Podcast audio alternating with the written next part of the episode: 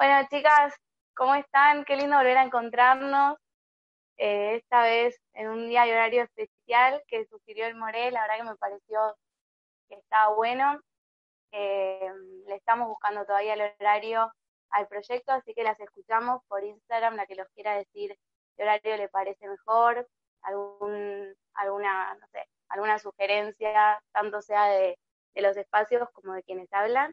Este, bueno, yo soy Steffi, me voy a tomar cinco minutos con el permiso del More Eliezer, al que le agradecemos muchísimo eh, que esté con nosotras hoy. La verdad que es, una gran alegría y, y, yo personalmente le estoy muy agradecida.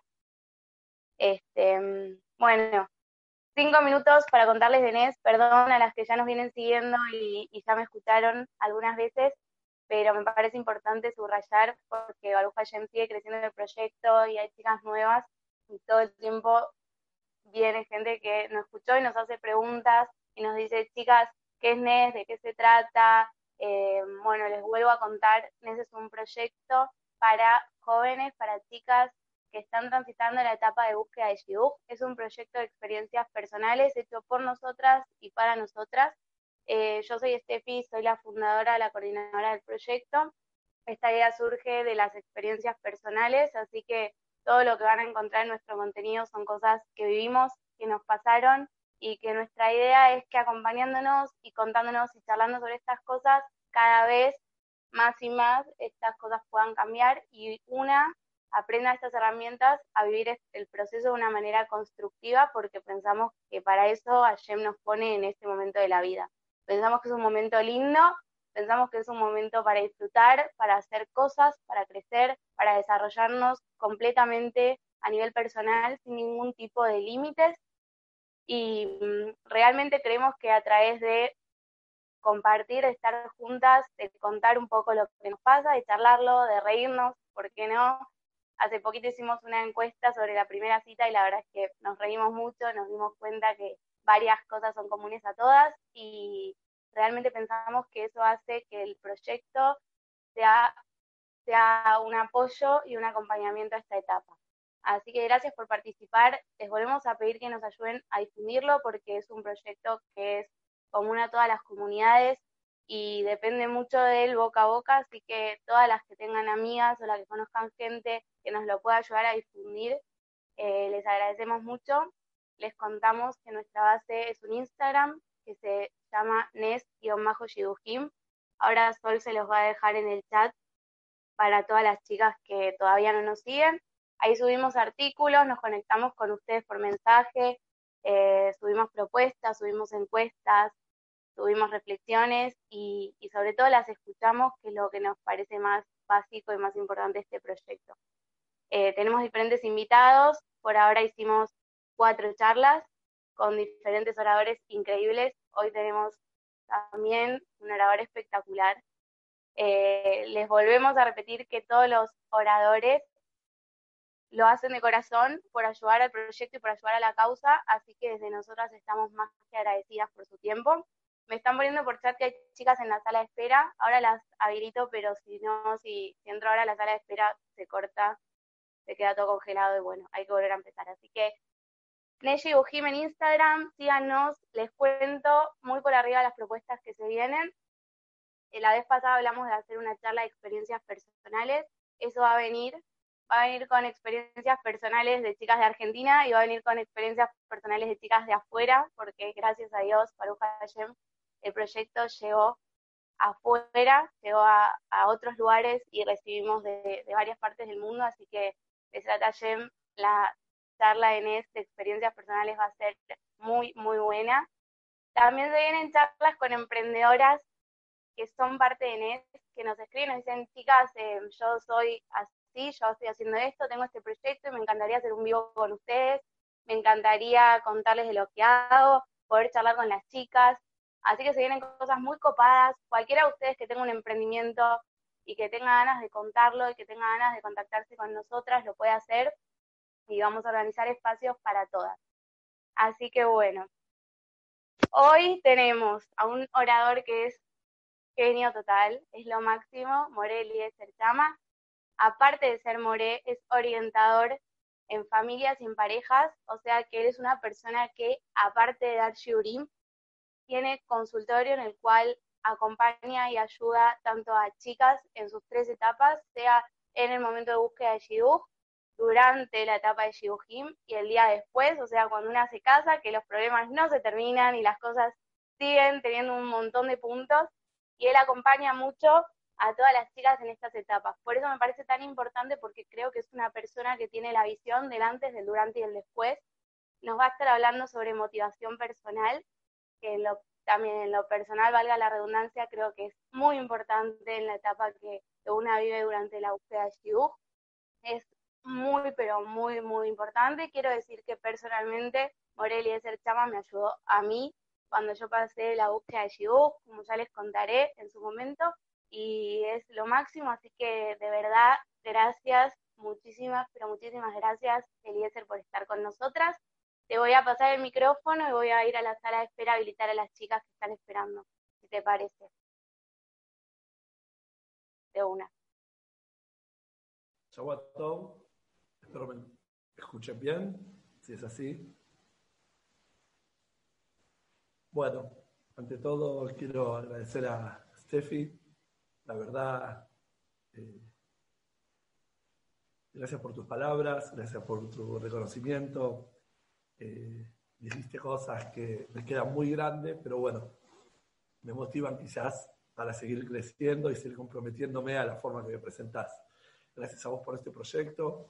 Les voy a contar, eh, me parece fundamental este proyecto, y si bien no vengo a hablar del proyecto porque me invitaron para otra cosa. Quiero compartir con ustedes algo que no lo tenía pensado hablar, pero después de la presentación de Steffi, creo que es muy adecuado eh, que lo comente. Yo, dando charlas, encontrándome en contacto con mucha gente, como bien dijo Steffi, eh, con parejas, con chicas, familias, me encuentro donde se vive en comunidad se vive muy acompañado, ¿no? Cada uno con sus padres, acompañada con sus amigas, pero a la vez con muchísima soledad. Porque cuando en la vida vamos avanzando nuevas etapas, los desafíos van de alguna forma poniéndose más interesantes, para no decir más difíciles. Y es donde cada uno y uno de ustedes necesita tener más seguridad para enfrentar los desafíos que presenta la vida una vez me invitaron a dar un shiur por el día, era el día de la amiga, el día del amigo. Me invitaron a una casa donde me dijeron, a ver, ¿qué podés hablar, qué podés decir sobre esta fecha? Y bueno, la verdad, nosotros sabemos en Pirkeabot lo que es un jajaber, lo que son las amistades.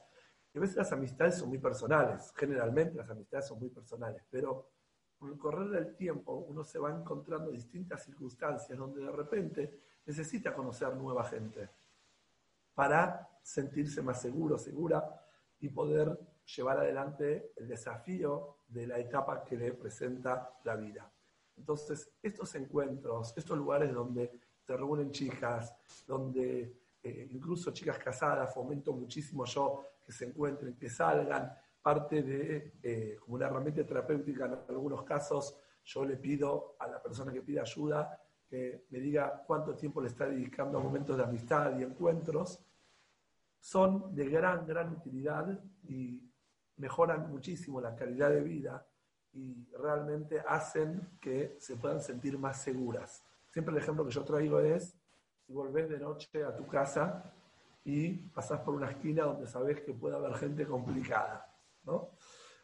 Eh, y son las 2 de la mañana, volver de un casamiento, te, dejó, te dejaron ahí unas cuadras, no te pueden alcanzar hasta la puerta de tu casa. ¿Cómo te sentís pasando por esa esquina? Terrible. Si pasás junta con otras cinco chicas, te sentís un poco mejor. En la misma esquina, en el mismo lugar. Si volvés en una patota de 40 chicas, no tenés miedo. Es decir, que las dificultades de la vida tienen que ver con quién las estás pasando. Si la pasas sola o con compañeras. Y a diferencia de lo que se imaginan, que puedo yo decirles que la pareja, tu marido, tu futuro marido, tu novio, es la protección en tu vida, podría afirmar que no. tu pareja muy importante, tu futuro marido, vamos a decir, muy importante, indispensable en distintas etapas de la vida para sentirte segura, ni que hablar, pero no precisamente de esa seguridad estoy hablando. Estoy hablando de la seguridad a la hora de hacerte madre, de la seguridad a la hora de seguir desenvolviéndote, a la hora de criar hijos, hijas y van creciendo cuando son niños, cuando son más grandes, adolescentes. En esa soledad es muy difícil enfrentar las situaciones de la vida y estos grupos, esos espacios son imprescindibles para poder llevar adelante una forma más sana. Eh, me encuentro con personas bien acompañadas, resuelven mucho más fácil los asuntos personales. Pero bueno, esto era solamente para eh, fortalecer este proyecto y decirles que me parece maravilloso lo que está haciendo Steffi y todas las colaboradoras y todas ustedes son parte de eso que aportan y reciben en forma recíproca. Bueno, quiero comenzar con el tema que me habían propuesto hablar. El tema tiene que ver con potenciar tu motivación y alcanzar nuevas metas. Claro, están en una etapa donde, vamos a decir, todo está en juego. Todo está, vamos a decir, eh, de alguna forma en apuesta. A ver qué va a ser de mi vida, cómo va a ser mi vida, eh, con quién voy a estar, cómo voy a desarrollarme, qué voy a hacer. Pero quiero ir desarrollando el tema de lo que es motivar, potenciar tu motivación, hacer que esa motivación interna se vaya de alguna forma potenciando y puedas alcanzar las metas que eh, te propones. Pero necesito analizar un poco, primero de todo, lo que es motivación. No solo es potenciar tu motivación. ¿A qué me refiero motivación? Motivación tiene que ver con motivo. Hay un motivo en la vida que yo, de alguna forma, me estoy vinculando, relacionando con ese motivo en la vida. ¿Cuál sería el motivo en la vida de cada una ustedes. ¿Cuál sería el motivo? ¿El motivo de qué? Voy a aclarar un poco más. El motivo de tu existencia. El motivo de por qué estás vos acá, por qué sos indispensable, por qué Hashem decidió que tenés que estar acá en el mundo y de alguna forma hacer la diferencia en toda la sociedad más cercana y en algunos casos un poco más lejana también. Motivación tiene que ver con motivo, encontrarle motivo a tu existencia. Y sobre esto eh, hay distintos, vamos a decir, eh, pensadores también, ni que hablar toda la visión de la Torah, distintos pensadores que nos ayudan analizar y profundizar sobre esa motivación, el motivo de tu vida. Esto se llama, en términos psicológicos, un análisis existencial. ¿Cuál es el motivo? Porque si yo quiero potenciar mi motivación, tengo que primero saber cuál sería la motivación, el motivo de mi vida. Y es ahí donde tenemos que analizar un ratito cuál sería el motivo de tu, mi existencia, cada uno en su lugar. Ahí es donde nos encontramos con un desafío importantísimo que si lo tenemos claro y enfocamos bien, vamos a tener todas las respuestas a las preguntas y toda la, vamos a decir, vamos a poder potenciar y saber dónde potenciar esa habilidad, esa respuesta que tenemos que darle, ese motivo a nuestra existencia. Quien habla de esto eh, en el mundo de la psicología Víctor Frankl, lo habrán escuchado, quien él desarrolló la logoterapia, quien él de alguna forma descubrió la logoterapia, que tiene que ver con la respuesta que le damos a la vida. Todos ustedes en algún momento estarán pensando, ¿qué la vida tiene para ofrecerme? Si es en área de Shidujim, ¿qué muchacho tiene el mundo para ofrecerme? Si es en el área laboral, a ver qué ocupación, qué cosa el mundo tiene para ofrecerme para que yo pueda desarrollarme. En verdad, la pregunta la tenés que tener vos.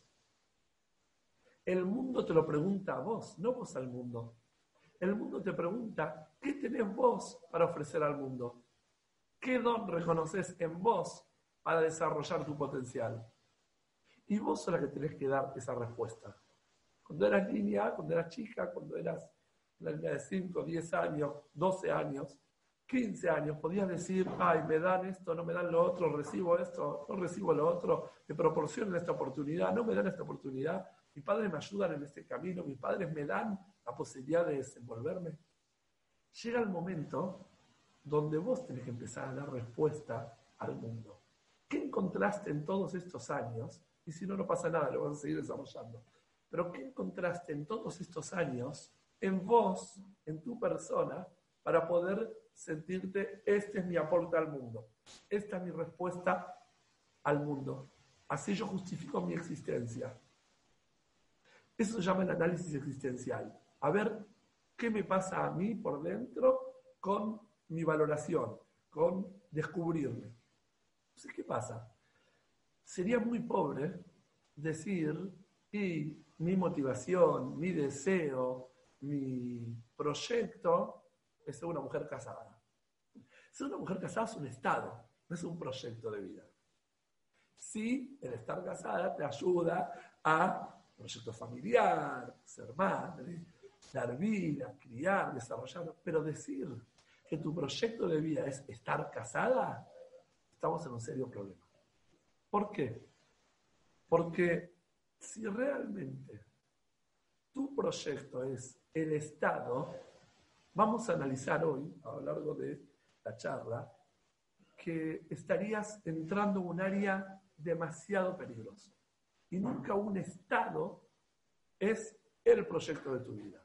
Como mucho, tu estado civil puede ser un elemento, una herramienta, puede ser un medio para lograr y llevar adelante el proyecto de tu vida. Que puede que elijas ser ama de y no está nada mal. Perfecto si vos lo sentís y amás tu hogar y querés hacer, pero nunca es el Estado el proyecto de vida. El proyecto de vida tiene que ser otra cosa. Tiene que ser algo en la cual vos sientas que tenés algo especial para hacer la diferencia. Y eso especial que vos tenés no precisamente tiene que ser en algo que lo hagas afuera, puedes elegir hacerlo dentro de tu hogar.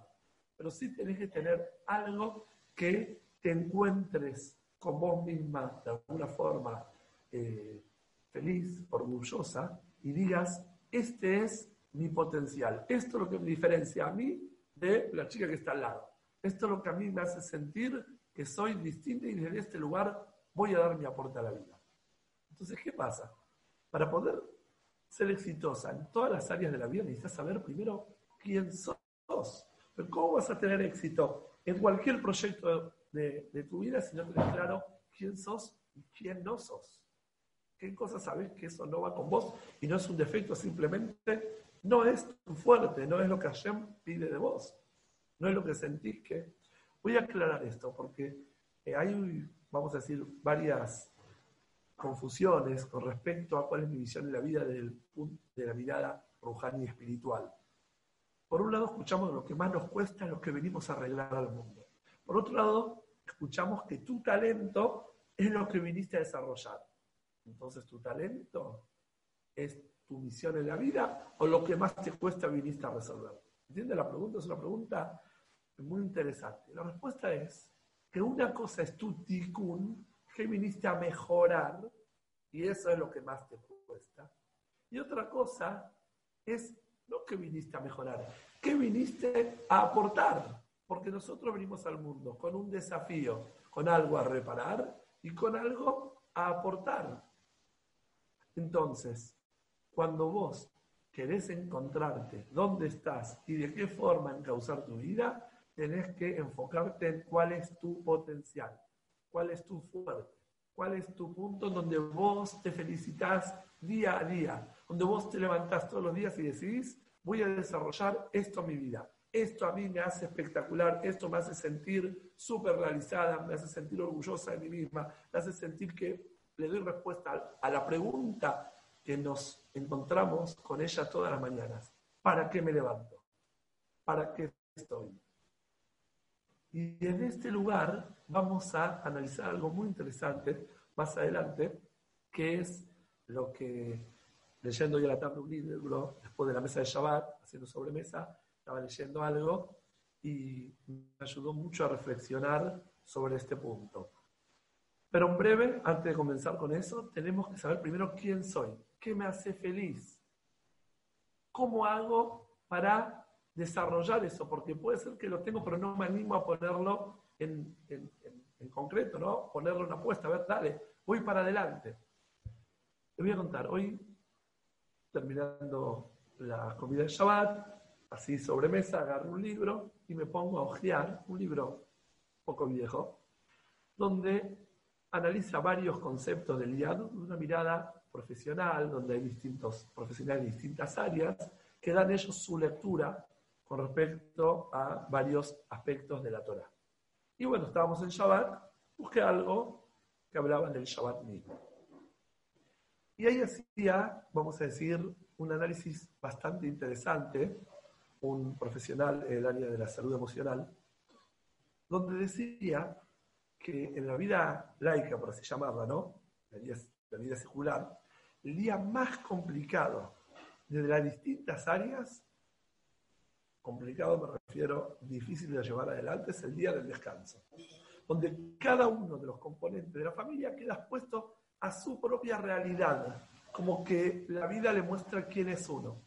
El día donde más complicaciones de carácter emocional se presentan, surgen, es el día de descanso. Y me identifiqué mucho con esto que estaba leyendo. Voy a decir por qué, desde mi área laboral. Porque me encuentro con que atendiendo tantas parejas, familias, etcétera, eh, la gran mayoría de problemas aparecen los días domingos en mi teléfono que me llaman y me piden una cita, o Mozae Shabbat hay veces que prendo el celular y aparecen cuando podemos ir a hablar con vos, necesitamos un service, Eliezer, estoy pasando un momento difícil, y donde me encuentro que es tan real lo que eh, estaba diciendo este hombre, pero increíble. En el mundo, el día altamente, un gran porcentaje de los suicidios son los fines de semana, donde hay más problemas de parejas, padres e hijos. Es el momento donde debería ser la oportunidad de vivir y aprovechar la vida, porque uno trabaja y después cuando termina de trabajar siente que, bueno, acá está el resultado, acá es, vamos a decir, el saldo final. Baruch Hashem, trabajé, tengo mi ingreso, tengo mis logros y bueno, ahora lo disfruto. Y no es así. Nos encontramos donde, lamentablemente, todo lo opuesto. Hay más problemas, hay más dificultades. ¿Qué sucede? ¿Por dónde pasa? Hay algo que no estaría funcionando bien. En realidad es lo que venimos hablando. Shabbat, los momentos de descanso, los momentos donde no hay ocupación, son momentos donde de repente la vida te muestra quién sos. ¿Qué haces en esos momentos? ¿Qué te encontrás haciendo? ¿Cómo ocupas esos momentos de tu vida? ¿Qué haces? ¿Empezás a sacar temas para discutir? ¿Empezás a proyectar a ver qué querés hacer de tu vida? ¿Empezás a pensar qué venís logrando y hacia dónde querés llegar y a ver cómo venís con eso. ¿Cómo te sentís con vos durante el día a día? ¿Qué haces en los momentos de descanso? Entonces hay en este libro hay algo increíble, que el Shabbat que nosotros vemos, que es el día de descanso yudí, ¿no? En Israel domingo no existe, el día de descanso, el Shabbat, es un día donde hay un montón estructuras, normas, pautas, reglas. Uno diría, el día de descanso, déjame que lo viva como quiero. Bastante compromisos tengo toda la semana. Shabbat es el día donde quiero relajarme, donde quiero estar libre. Y ahí es donde vemos el resultado de gente que se siente libre en los momentos de descanso y personas que tienen estructuras donde hay reflexión, donde hay espiritualidad, donde hay normas, donde hay momentos donde el Shabbat te pide una mesa de Shabbat, el Shabbat te pide prender las velas y pedir por lo más sagrado y puro que tenés en tu corazón en el momento de prender las velas, en preparar la casa linda y ver una vida brillante, reluciente el día de descanso, el resultado de la semana. No, un momento donde no sabes para qué estás, querés dormir todo el día, querés ausentarte porque no le encontrás sentido a tu existencia.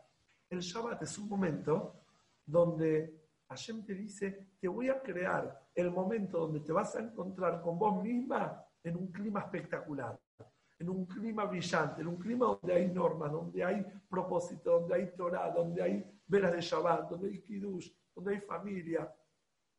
Entonces, tiene que ver mucho todo esto que estamos hablando con la etapa que ustedes están viviendo. Ustedes son todas chicas, de alguna forma, que van cerrando algunas etapas de estudio, van cerrando compromisos tan rígidos y estrictos de secundaria, seminario, etc. Y se encuentran con un Shabbatón, que es toda la etapa de vacaciones, entre comillas, entre la vida comprometida y la vida comprometida nuevamente, que es el casamiento. Quizás Steffi eh, lo puede afirmar, porque es una chica ya casada, en donde ustedes dirán, ¿esto es un momento de vacaciones? Sí, es un Shabbatón largo, es una etapa de transición que ustedes están viviendo entre la vida muy comprometida de estudios a la vida comprometida de en serio con un sistema que es la familia, el matrimonio, la maternidad, etcétera, lo que es formar un hogar. Entonces nos encontramos con que estamos hablando del Shabbat, el Shabbat de ustedes, donde deberían tener esa evaluación profunda, haciendo la comparación con Shabbat, de qué es de mi vida, cómo me siento con la vida que estoy llevando, me siento llena con esto, realmente eso me hace a mí sentirme todos los días valorada, todos los días exitosa, que tengo motivo por qué levantarme. Ahora, eso que estamos analizando va en contraposición a la idea de mi felicidad es estar casada, mi felicidad es el casamiento. Yo le pregunto a las chicas cuando me hacen consultas, está mal por algún tema, otro, le ¿cuál es el paso siguiente en tu vida? La jupá. A ver, ¿cuál es el paso siguiente en tu vida? Ay, no sé, la fiesta, el casamiento, el vestido de novia. No, no te rías, Steffi, les está sobrando a las chicas, por favor. ¿Cuál es el paso siguiente en tu vida? ¿Cómo? Eh, el, paso siguiente es estar casada. Es un paso. El paso siguiente, la etapa siguiente de tu vida es el casamiento. Y aquí quiero profundizar en esto porque es muy importante que lo tengan claro. ¿Está bien? segundito. Ahí está. Tenías que activármelo para que yo pueda volver a entrar. Bueno. Igual aprovecho, aprovecho el paréntesis no me río porque estoy sobrando a las chicas, me río porque todo, o sea, hice lo mismo, no es como lo que estás contando es lo que todas hicimos, no es como diferente. No, está bien, lo dije Me río porque me siento identificada. Estamos. Bueno, Ahí se te escucha. Quiero profundizar un poco en este aspecto. ¿Por qué no sería la etapa siguiente casarme? Quiero ampliarlo un poco más. Es verdad que el casamiento es un acontecimiento importantísimo y es quizás una de las cosas que más te marcan, etc. Pero la realidad es que en el matrimonio, como dije antes, en el matrimonio te encontrás con desafíos que tienen que ver con tu propia afirmación. ¿Con quién sos vos? ¿Por qué? Porque de repente, en base a los proyectos o los sueños o la imaginación de tu futuro marido, de lo que debería ser vos, podrías estar sometida a calificaciones las cuales no son reales con respecto a vos. Vamos de nuevo. Lo dije quizás muy rápido. En el matrimonio, vos te encontrás con que estás expuesta a calificaciones, a eh, valoraciones que tienen que ver con el sueño el proyecto, la ilusión de tu marido con respecto a vos. Y no precisamente eso tiene que ver quién sos vos. Quién es Yonit, quién es Michelle, quién es Flor, quién es Gaby, quién es Tami, quién es Ariana, quién es cada una de las que están acá, quién es Candela.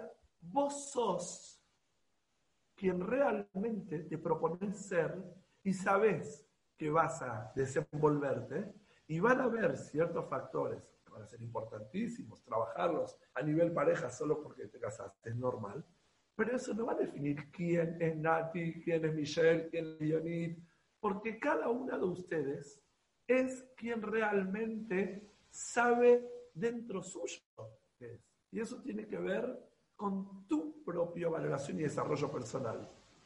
Eso no es a lo que se reduce a que conseguí novio o no, logré casarme o no, alguien me eligió o no. Una le preguntó a una chica, ¿qué ha buscado un muchacho? Y simplemente que me aguante. Si me aguante ya está todo perfecto. Si me elige, espectacular. No puede definir totalmente la elección de tu pareja es quien te elige y te aguante. vos tenés que conocerte un poco a ver cuál sería tu proyecto de vida, cuál sería tu fuerte o qué querés desarrollar. Y ahí vas midiendo a la persona que está al lado. ¿Tiene características que pueden ser compatibles con quien quiero ser yo? Y eso tiene que ver con un montón de, vamos a decir, filtros que van poniendo ustedes con respecto a qué soy, quién soy. Ese es el filtro. La pregunta no es qué querés de alguien, es cómo te observas a vos. Y eso tiene que ver con tu vocación, con tu desarrollo personal. Por eso, chicas que tienen cierta claridad, lucidez, ¿qué son? Cuando luego aparecen dificultades como todo el matrimonio del mundo, que es lo más normal y sano y humano que aparezcan, se van a sentir muy firmes y van a poder resolverlo más fácil. ¿Por qué? ¿Qué tiene que ver el matrimonio con los proyectos de vida? Porque en donde vos te sentís fuerte, segura, valorada y, de alguna forma le encontrás valor día a día a tu existencia, las dificultades del matrimonio no te derrumban. Todo lo contrario, tu motivación como mujer va a llevar energía para poder resolver y no dejarte frustrar tu sueño de familia, tu sueño de pareja, etc. Es todo lo contrario. No es si mi matrimonio va bien, entonces yo puedo desenvolverme en mis áreas personales, en mi desarrollo personal, que sea en, proyectos, en cosas, todo lo contrario. ¿Cómo caes parada en la JUPAR? ¿Con qué proyecto o cómo te vas desarrollando, si no lo hiciste antes del casamiento después? ¿Cómo te vas desarrollando? Vas dando respuesta a las situaciones que aparecen después en la vida, vamos a decir, eh, de pareja, la vida encontrándote con mamá. ¿Qué energía, qué fuerza vas a llevar a tu hogar donde sos solamente la valoración de alguien o poder eh, hacer las cosas en función de lo que afuera están hablando, valorando, aplaudiendo, desacreditando? Y que estar poniendo algunas preguntas, voy a parar un ratito para leerlas, ¿está bien? Y traerles un, un, caso real no de pareja, de una chica, la de ustedes, que lo cuento mucho, pero ahora van a entender más profundamente a qué me refiero. Una chica que vino a hablarme y me dice, yo estoy buscando un shiluj. ¿Está bien? Le digo, ¿qué haces? ¿Qué es de tu vida? ¿A qué te ocupas? Eh, ¿Cuál es tu ocupación? ¿A qué te dedicas? Me dice, trabajo algunas horas, tiene un trabajo que trabajando muy pocas horas tiene un ingreso muy importante. Eh, prácticamente era testaferro de una empresa, utilizaban su nombre para algo, no le pregunté qué empresa. Me dice, no, no, yo en mi vida laboral eso lo tengo, gracias a Dios, desarrollado. Después me di cuenta que no era su vida laboral, era su vida económica. Pero yo estoy buscando un muchacho y eh, lo que pasa es que no consigo lo que busco. Teniendo un ingreso tan importante, siendo una chica inteligente, siendo una chica que puedo exigir, entonces eh, que era un muchacho, eh, y me cuesta. Digo, a ver qué buscan los muchachos. Dice, mira, básicamente que sea un chico agradable, viste, buena onda. Que sea lindo, lindo me interesa. Sea trabajador. La verdad, que tareas de la casa le guste. Porque medio como que, viste, yo no estoy acostumbrada mucho a todo eso. que se vista bien, porque viste, es un pie dejado, no, no, no va. La verdad me gusta que me abran la puerta del coche. Eh, me gusta de un chico que invite gente a Shabbat, que diga un libreto ahora, pero viste, copado, no pesado así. Que use ropa de marca, pero que no sea agrandado. Viste, un chico con onda, pero bien, perfil bajo. Que le guste viajar, que tenga posibilidad de hacer una vida interesante, una vida copada. Que le gusten los chicos. La verdad, a mí pañales no me gusta cambiar. Ojo, no estoy hablando de una chica desquiciada, una chica sana, inteligente. Y bueno, le nombré un poquitito de las cosas que ella me dijo, ¿no? Un montón de cosas más. Entonces le dije a la chica, tengo que hacerte dos preguntas, pero son muy ofensivas. Entonces prefiero no hacértelas. Me dice, no, ¿por qué? Dije, no, prefiero no hacértelas. La verdad, va a sonar muy feo. Pero te las tengo que hacer, no sé, estoy en un problema. Me dice, no, decímelas. Dije, mira, primero de todo, si encuentro un chico con todas esas características, ponele que existiría, ¿no? Ponele. Elija vos. Yo no te conozco tanto a vos, pero después elija a vos y tendría todo eso, no sé, pregunto. Le dije, medio ofensiva. Le dije, para la pregunta que viene, más ofensiva. Me dice, ¿más ofensiva que esa? Le dije, bueno, si no, dejamos el tema acá. Dice, no, no, decime. Le dije, perdón que te lo pregunte, ¿tan inútil te sentís en la vida? ¿Que querés alguien que te cocine, que te lave, que invite, que haga, que organice? ¿Tan inútil te sentís que querés alguien que tenga todo para resolver tu vida personal? ¿Dónde está tu aporte? ¡Qué vida aburrida! Alguien que le hace todo, que le desarrolla todo. ¿Cuál es tu trabajo? Vuelvo a la pregunta. No, no, económicamente estoy bien. No te pregunté si estás bien económicamente. ¿Cuál es tu trabajo? Prácticamente nada. En donde no se siente capaz de desarrollar nada, absolutamente nada. Claro, está buscando a alguien que desarrolle todo por ella. Y se buscó consiguió eso que no le exige de ella nada.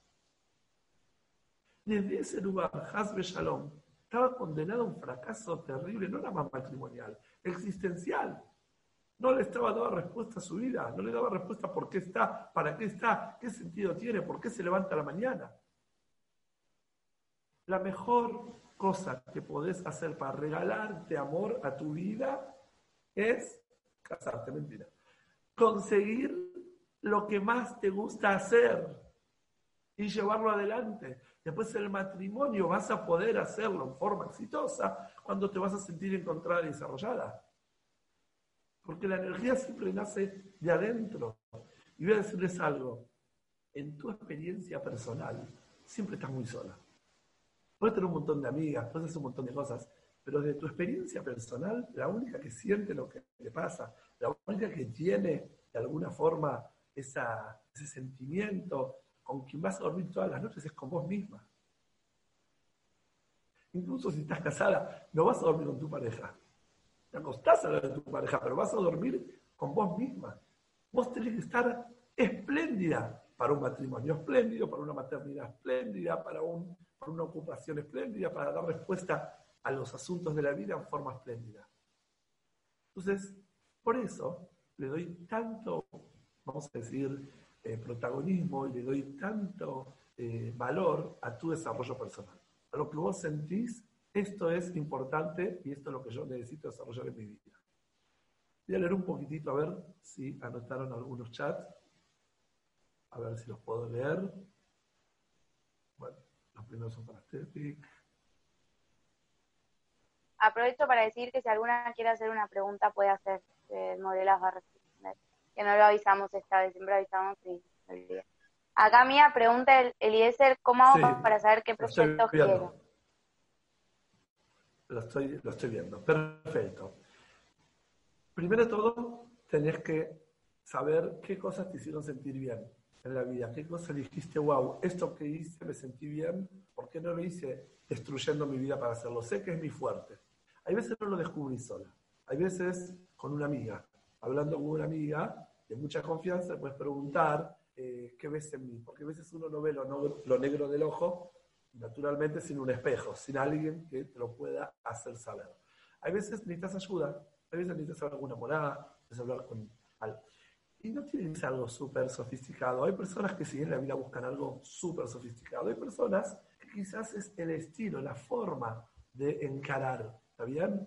De, vamos a decir, ¿Cómo llevo la vida? Si la llevo con creatividad. Por ejemplo, no todas las chicas les interesa hacer algo fuera de ser ama de casa. No todas. Algunas no les interesa eso. Pero ¿cómo llevas tu hogar? ¿Qué condimento le, pones a tu hogar? Me refiero, ¿cómo lo llevas? Hay, por ejemplo, chicas que les gusta que en su hogar, en la casa, haya siempre que se vivan las cosas a través de arte, dibujos, cosas, música. Hay personas que llevan la casa adelante a través de análisis, hablar, analizar, debatir. Es un tema muy personal, pero tenés que conocer tu fuerte. Y sabes que desde ese lugar vas a ir recorriendo todas las etapas de la vida con tu aporte personal. Por ejemplo, hay una persona que tiene un problema de pareja muy grande, me consulta una eh, señora mayor de 50 años, y su desafío es conectarse con lo que es ella. Entonces, claro, eso le trae un montón de problemas en general por su insatisfacción interna, ¿no? La insatisfacción que siente. Y le pregunto, ¿qué es lo que a vos te gusta? Y dice, mira, para mí el arte es algo increíble. Yo durante muchos años hacía arte. Después, viste, me empecé a ocupar los chicos, la casa y quedó eso de lado. ¿Qué haces de arte? ¿No? Todo tipo de cosas. Hago hace, este tipo de, conocen así, muñecos, cerámicas, cosas creativas, cosas para llevar, candelabros. Y dije, ¿qué te impide hacerlo? No, es que estoy sofocada y la vida y la casa. ¿Y dónde vas a sacar energía si no es de tu propio desarrollo?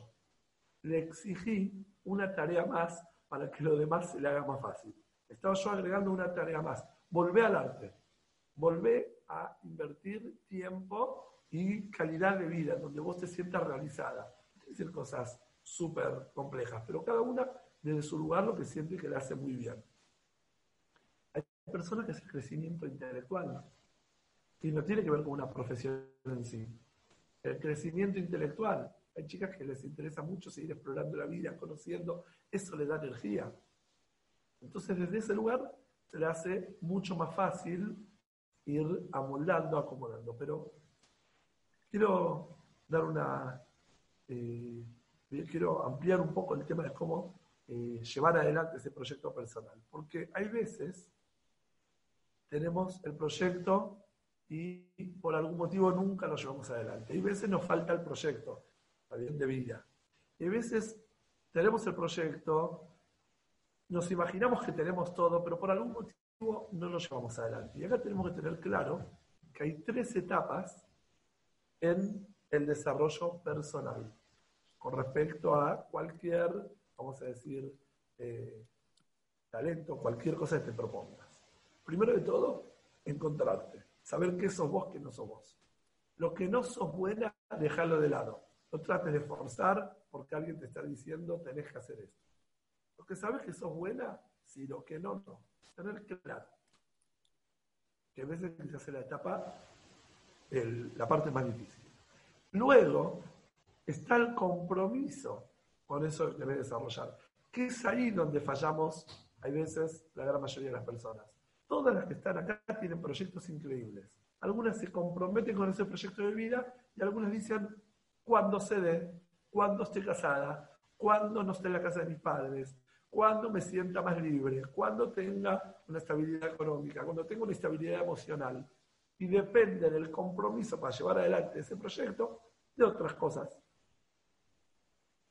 Y acá el ejemplo que yo siempre traigo es una chica, de ustedes, que hizo algún viaje de esos comunitarios o con alguna amiga y llegaron a Times Square. ¿Conocen Times Square?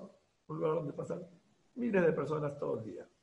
Entonces van ahí a las 10 de la noche, 11 de la noche, todas las luces prendidas, agarran el llavero que tiene la cantera y sacan la argolla y cada una de esas llaves es la llave de una emoción.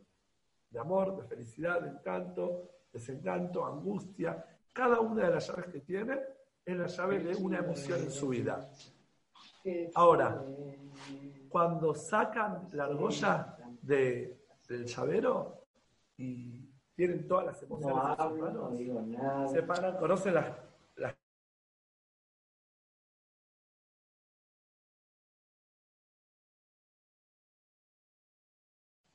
Perdón, Eliezer. ¿Hasta dónde se escuchó? ¿Hasta dónde se escuchó? Había algún micrófono abierto que había interferencia. Sí. No, no, hasta lo de las, eh, las argollas, todo esto, tipo. Muy bien, saca la argolla del llavero, cada una de las llaves es otra emoción, se para arriba de todo la escalera roja esa, agarra la llave de todas sus emociones y dispara todas las llaves y queda en manos de todas las personas que puedan estar por ahí, cada una ataja una llave, se lleva una emoción de su persona. ¿Cómo se sentiría esa chica que desparramó y tiró todas las emociones en manos de los demás. Horrible, espantoso. Yo tenía pánico. Si sé que todo lo que está alrededor mío se apoderaron de, mis emociones. Tal persona puede activar mi angustia, felicidad, eh, euforia, bronca, celo, bronca. Todas mis emociones, todas mis sensaciones, la manejan los demás. Sería terrible. Lo primero que tenés que hacer es ir a recuperar las llaves, porque no puedes hacer más nada, están activando en vos todo. Lamentablemente, nos enseñaron que nuestras emociones, nos enseñaron, me refiero a la vida, ¿no? La vida tan sin sentido que nos rodea, los medios, que nuestras emociones dependen de si tenés esto o no tenés lo otro. Si sos aceptada acá o no sos aceptada acá. Si tenés esta virtud o la otra como los demás están valorando en vos. Como que tu vida emocional depende de lo que las demás personas que están alrededor tuyo van a activar o desactivar. Desde ese lugar agregas otra persona en tu vida, que es tu marido, que va a apoderarse también de todas esas llaves para activar en vos felicidad, amor, encanto, ilusión, desilusión. Y no es así. Para llevar adelante tu proyecto de vida tiene que ver, primero de todo, recuperar las llaves. Sentirte dueña de tu vida, de tus emociones, y de vos va a depender luchar por encontrar esa vocación, eso que te encanta y que te refuerza. Entonces, la motivación la vas a poder potenciar siempre y cuando te sientas sumamente responsable vos y sepas que desde ese lugar vas a poder gobernar, liderar y ser feliz. Entonces, por eso hay que tener en cuenta de que gran parte de los problemas sociales son problemas personales. Los problemas familiares son problemas personales. Los problemas de pareja son problemas personales. Los problemas comunitarios son problemas personales cada individuo tiene la capacidad de poder hacer la diferencia, de poder salir de eso, salir quiere decir caer bien parado, bien parada, luchar para mejorar la situación o sentirse víctima del el entorno. Son todos problemas personales. En una familia, cada uno lo lleva de otra forma. En la pareja, uno puede estar mejor, otro puede estar peor ante la misma situación y va a depender también cómo estás. En alguna etapa de tu vida vas a estar más fuerte y te vas a sentir mejor. En otra etapa te va a costar más, pero eso tiene que ver con vos. No tiene que ver con los demás. Si serías una nena de 5, 8, 10 años, 12 años, podría decir, uy, mira, el entorno está activando en vos ciertas cosas, porque no tenés el nivel de conciencia de poder ser vos dueña de tu realidad. Yo acá les voy a invitar a una reflexión. ¿Está bien? Unos minutos más tenemos, ¿no, Steffi? Sí, hay una pregunta, hay unas preguntas más. A ver. Si nos, si nos dejas. Eh, una te va a hacer Cande en un minuto y otra voy a aprovechar que te tenemos en, invitado hoy, te la voy a hacer yo, eh, de esto que venís hablando vos. Si, si podemos hacerte dos preguntas más. Una cosa que nosotros hablamos mucho en el proyecto tiene que ver con la presión social. puntualmente en la etapa de, de Kim, en lo que tiene que ver con Shibu, la verdad que yo tomo eh, mucho de lo que vos decís porque me parece que no hay, no hay momento tan bueno y tan eh, próspero, o sea, nunca es tarde en la vida, ¿no? Pero como para encontrar mi propio potencial como lo es ahora, o sea, en este momento que uno está viviendo. Y de hecho creo que también eso genera llegar a mejores decisiones, o sea, mejores decisiones en cuanto a pareja y en cuanto a, la vida en general. Que una no, no puede vivir sin encontrar su potencial y sin encontrar su proyecto y las cosas que le dan ganas de hacer. Eh, una cosa que hablamos mucho es cómo a veces la presión social, las opiniones de la gente, ya está grande, para cuándo, cómo no nos ayudan por ahí a eh, poder ocuparnos de eso y tenemos como muchas voces en la cabeza. Entonces, como yo sé que vos tenés mucha preparación tipo, te quería pedir, preguntar y pedirte que, nos digas un poco cómo a veces logro llevar adelante mi proyecto cuando la afuera me dice tu único proyecto tiene que ser casarte. Excelente la pregunta. La verdad, eh, es una pregunta que. Pregunta cauciosa. No que vos la hiciste cauciosa. Es una pregunta cauciosa. Es como yo te diga, yo soy un hombre y veo que hay movimientos de mujeres que dicen que un buen hombre es quien respeta a su mujer. ¿Cómo hago para sentirme? Que yo sea un buen hombre, aunque no le dé tan importancia a mi matrimonio. No quiere decir que ser un buen hombre se reduce solo al matrimonio, seguro que no. Pero no está bien formulado cuando yo digo, ¿cómo puedo ser un gran hombre aunque no le doy importancia a mi matrimonio? No, soy un hombre casado, tengo hijos, tengo un compromiso de familia. Entonces acá la pregunta, estás haciendo muy interesante, muy buena, pero tiene su parte vamos a decir de alguna forma, yo la llamaría cauciosa. Es verdad, la presión a veces no te permite desarrollarte. Y piensa que, al revés de todo lo que vi la charla hoy, que si te vas a enganchar, entonces vas a poder llevar adelante tus proyectos. Lo demás eso es el segundo plano. Y yo todo lo que vengo hablando es lo contrario, que tu motivación es la que te va a dejar bien parada la jupa. Pero esto tiene que ver con calidad y cantidad. Porque si vos vas a estar todo el día ocupándote de tu desarrollo personal y no le vas a dar bolilla a buscar tu pareja, tampoco es bueno. Si vos vas a buscar tu pareja todo el día y no vas a tener tu desarrollo personal, no es bueno. Entonces, calidad y cantidad. ¿Qué calidad de atención te das para desarrollarte? Y quizás en cantidad de tiempo va a haber un tiempo que vas a estar ocupándote de ese proyecto, pero le vas a dar importancia también a buscar tu pareja, no por la comunidad ni por la religión, por tu desarrollo personal. Ninguno de ustedes quiere llegar a los 37, 38 años y decir lo que sea, no quiero dejar de ser madre, necesito ya casarme. Entonces, está bien que hay que trabajar. Y la pregunta sería, ¿cómo haces para no sentirte presionada? No te sentís presionada.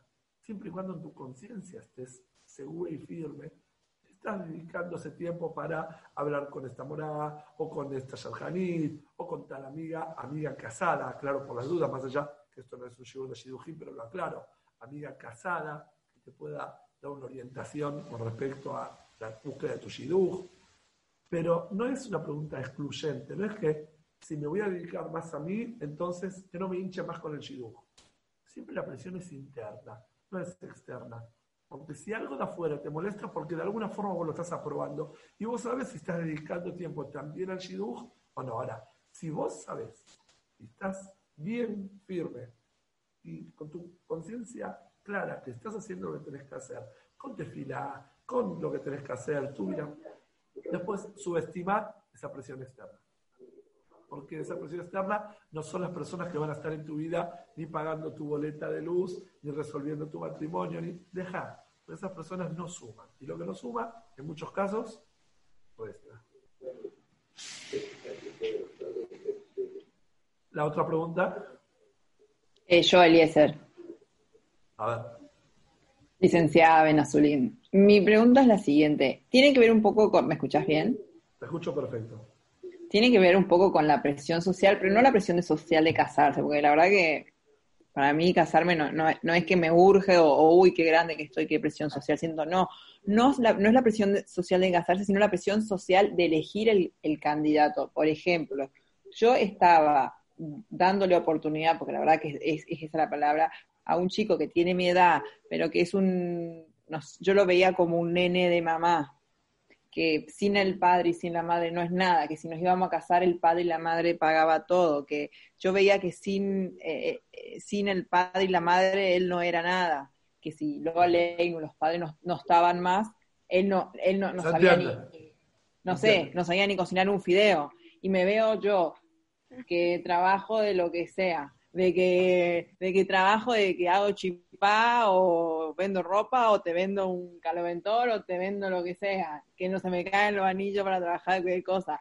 Y, pero la gente me dice, pero mira, es un buen chico, los padres lo pueden ayudar, tiene tu edad. Y la verdad es que no lo admiro, tipo, yo te puedo asegurar que cualquier persona que yo, eh, mejor dicho, cualquier chica que más o menos quisiera casarse, es un lindo chico, los padres lo bancan, todo, se casaría, pero yo la verdad que no lo admiro, no admiro un tipo que veo que sin su padre no es nada o que el padre le paga el casamiento.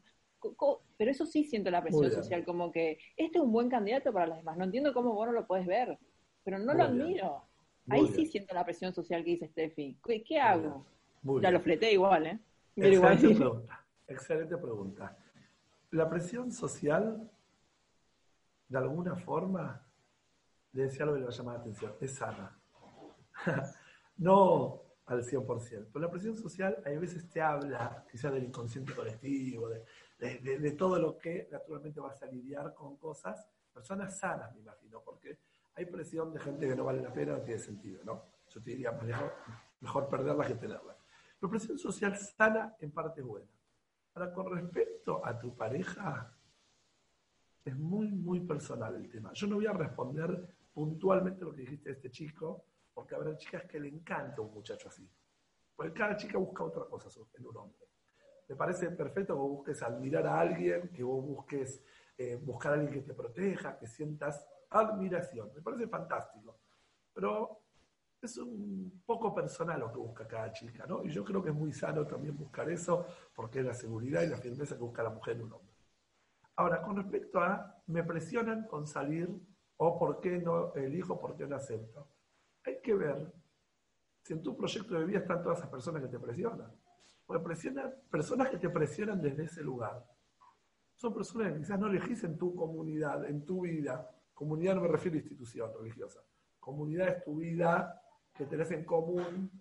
Y si vos no compartís los valores de esas personas, puede que no todos tengamos la misma idea dentro de la comunidad que formamos. Pero si no te da la libertad de que vos puedas elegir quién vos querés y te dice, porque este chico tiene esto, tiene el otro, tiene otro, es para vos, quizás el problema es tuyo, no de esta gente. ¿Por qué vos, esta gente que te hincha tanto, la tenés cerca? ¿Por qué esta gente que está tan encima tuyo, vos seguís permitiendo que te asfixien y te angustie la vida? Entonces, esa tía que viene con el chirujo, o esa amiga, o esa conocida, o esa monada, o quien sea, si vos decís, creo que no, y le pedís, por favor, necesito que no se me insista al respecto. Igual no te estoy diciendo que no sirve el muchacho. Vos sentís que no va para vos y está perfecto, ya está. A veces uno se asesora, pregunta. Porque en algunos casos uno piensa que el marido tiene que ser compatible en muchas áreas y no, no digo que este sea el caso, ¿no? Pero a veces uno tiene que asesorarse porque a veces dice no, no, no, no, en varias, eh, a varios shidujim. Pero si vos tenés claro que no es para vos, saliendo del tema, estamos eligiendo esas personas en tu vida, que le están influenciando. No son esas personas que se metieron en tu vida. Todos abrimos personas a nuestro mundo o no. Entonces, de alguna forma, eh, creo que eso sería lo que tendrías que evaluar. ¿Por qué esas personas influencian tanto? Pide eh, que prendas el micrófono de Candela, Steffi. Sí, ahí le pedí perdón, tema Zoom. Yo, digo que, no, yo entiendo lo que vos decís, pero eh, mi pregunta, perdona a la otra persona que quiere hacer, esta es mi última pregunta y me callo, pero ¿está bien como buscar un hombre a quien admirar? Porque la verdad que... Ah. Porque, porque es como un, un sub-ítem, como que la verdad que a mí un chico que está así bajo el ala del padre, tipo, no, no lo admiro, necesito como un hombre como más con los pantalones puestos, como que yo diga, wow, tipo, te admiro. Eh, yo siento que es tipo este chico que ya no, ya no está más para mí, Baruch Hashem, siento que sin el padre no hace nada, ¿entendés? Entonces yo necesito admirar a mi marido, que mis hijos, tipo, digan, qué gran padre tengo, de lo que sea, no sé, capaz es un gran padre, pero no no, no sé, no admiro a un chico que necesito como, más hombre. ahora estás preguntando puntualmente y voy a dar respuesta al respecto. Sí, estoy hablando de perfiles de hombres. No estoy hablando que el chico es malo. Quiero aclarar algo. El chico eh, no es malo. quedó claro. Siento que necesito un chico que me hable de actualidad, pero también que me cumpla Torah, no de un solo tema. Ahora lo entiendo. Mira, lo que yo pienso es lo siguiente, que Vos preguntas, ¿es importante admirarlo? Te vuelvo a repetir. Creo que es sano admirar, porque admiración no tiene que ver con que es un ídolo, pero es alguien que vos admirás ciertas cosas que te atraen, que te hacen sentir de alguna forma eh, atrapada, que sentís, vamos a decir, protección, o admirás algunas cosas, obvio que no todo.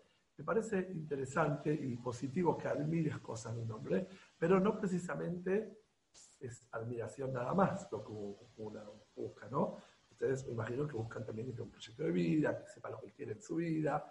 Eh, entonces, quizás no sería el problema de este chico solo la admiración, sino que lo ves poco trabajo, poco desarrollo personal, poco esfuerzo. Entonces, quizás por ahí puede radicar la incomodidad, no nada más desde la admiración, sino de sentir que es una persona que lucha. Y generalmente la admiración viene por una persona comprometida. Una vez un muchacho me dice, me re frustré. Invité a mi amiga, la llevé al club, muchacho que juega en, un club, ¿no? La llevó a Escobar, creo que era Escobar, Macal. La llevé, no metí un solo gol, siempre mete un montón de goles.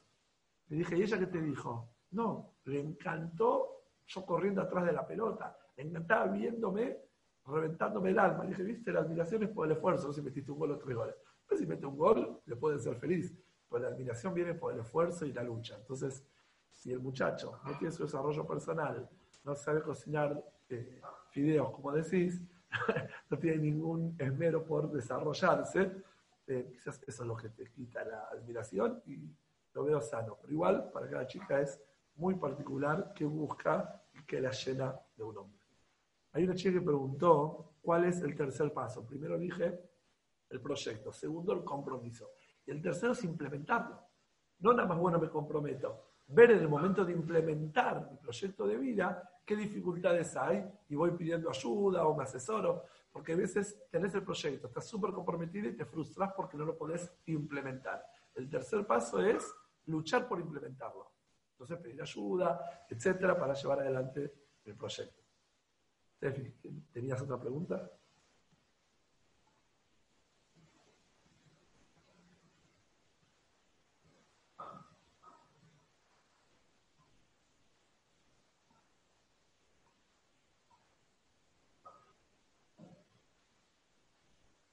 ¿No hay otra pregunta por el momento? Ah, hablé un montón y estaba silenciada. Ok, ahí me avisaron. Este, no, te decía que había una pregunta más que me mandaron por privado, pero ya está respondida. Tiene que ver con, con este tema del proyecto personal versus casarse, así lo pusieron, pero creo que queda claro como dijiste, que no es versus, sino que es Ishtadelut en el ámbito de Shibuhim y después aprovechar mi tiempo no para llorar o para estar triste, para lo que que lo llega, sino estando tranquila acá en mi parte, poder ocuparme de mí mismo, ¿no? De crecer y como que no es un versus al revés, es un complemento. Totalmente, totalmente.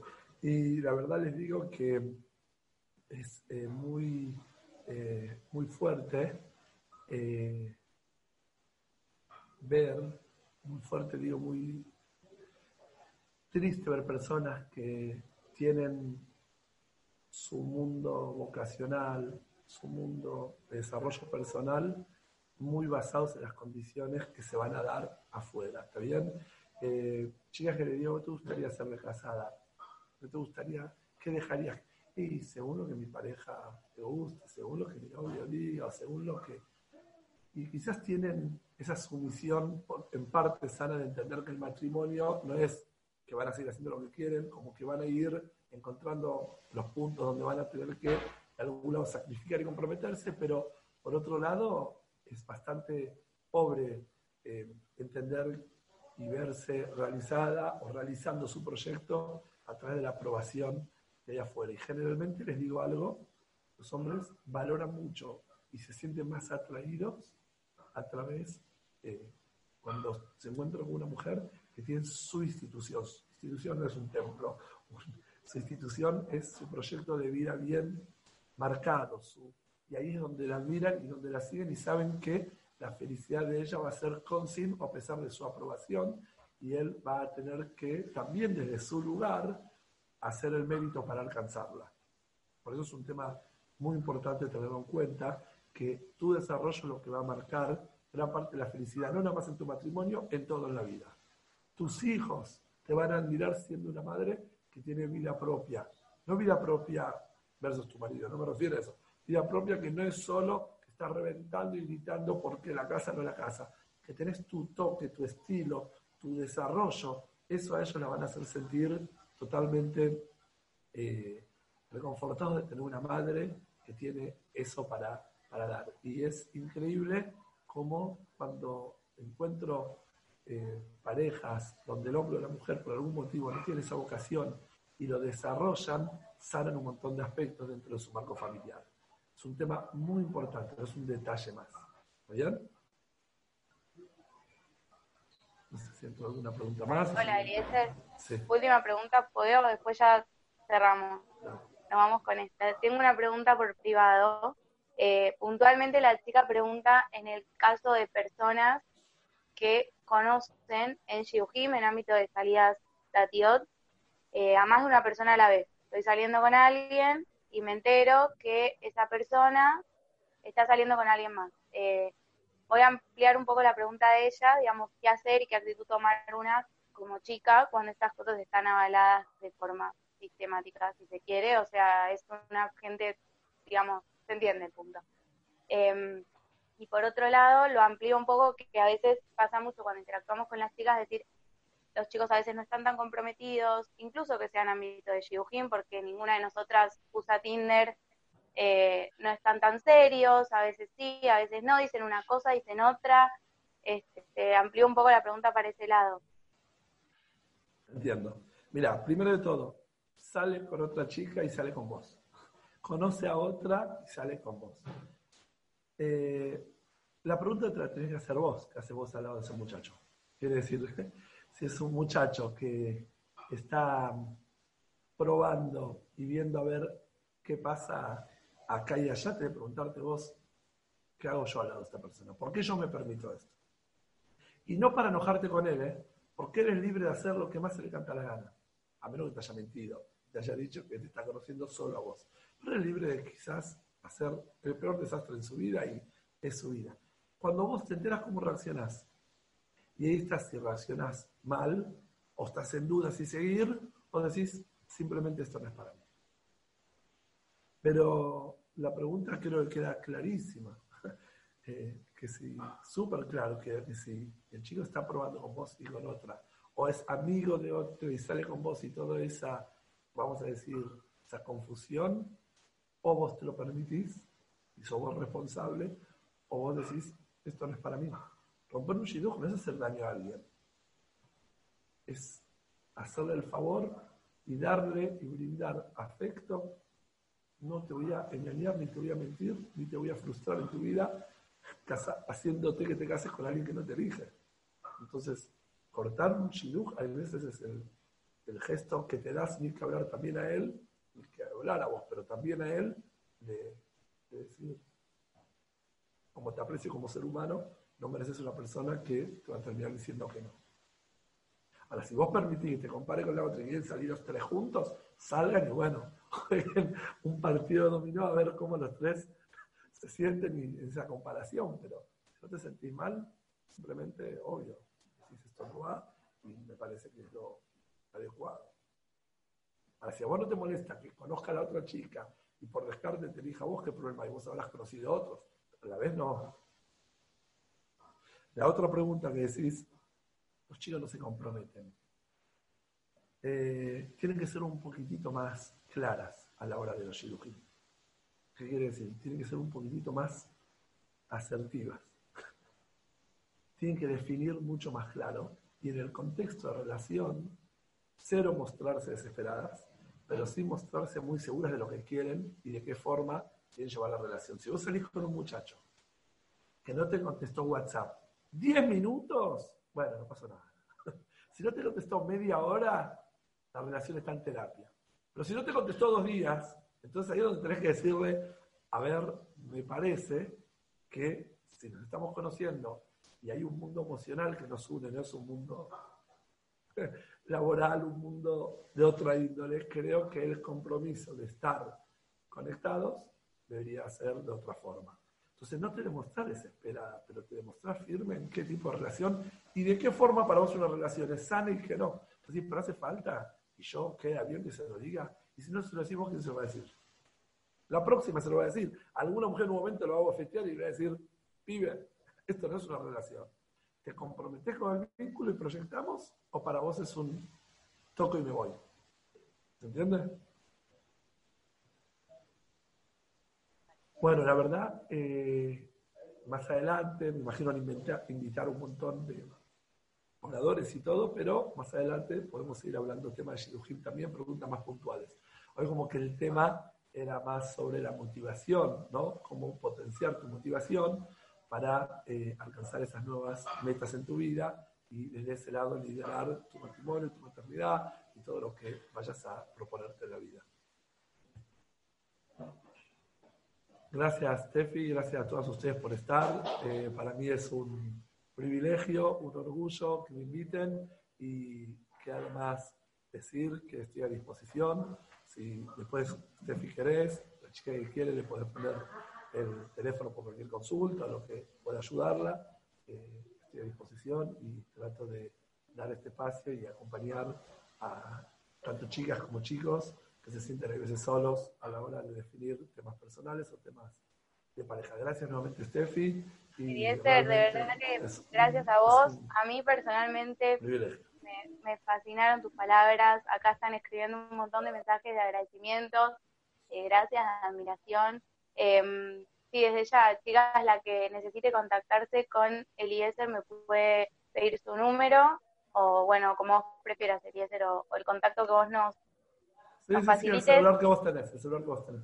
Quiero volver a repetir que Morel Eliezer trabaja dentro de la comunidad acompañando y orientando a muchísimas familias, a muchísimas parejas y a muchísimas chicas y chicos y que estas palabras que nos da creo que hay que rescatar la importancia de hablar sobre motivación, sobre desarrollo y, también estas pautas que nos están dando sobre Shidujim, ¿no? Acá las chicas por ahí me, escriben por privado algunos rebotes a, a, la pregunta que respondiste recién y que nosotras no damos sugerencias de Shidujim, los invitamos a ustedes porque sabemos que son los que entienden, pero esto de que elegir una persona es eh, elegir a alguien que de verdad esté comprometido también con una, porque es en definitiva lo que una está dando, ¿no? O sea, si yo sé que estoy dando compromiso al 100%, la importancia de que el compromiso no sea un puede haber o no puede haber, ¿no? O sea, que una persona de verdad tiene que estar comprometida con una, pero eso siempre va a pasar en cuanto a que nosotras estemos comprometidas con nosotras mismas. Como dice el More, eso significa desarrollo personal, eso significa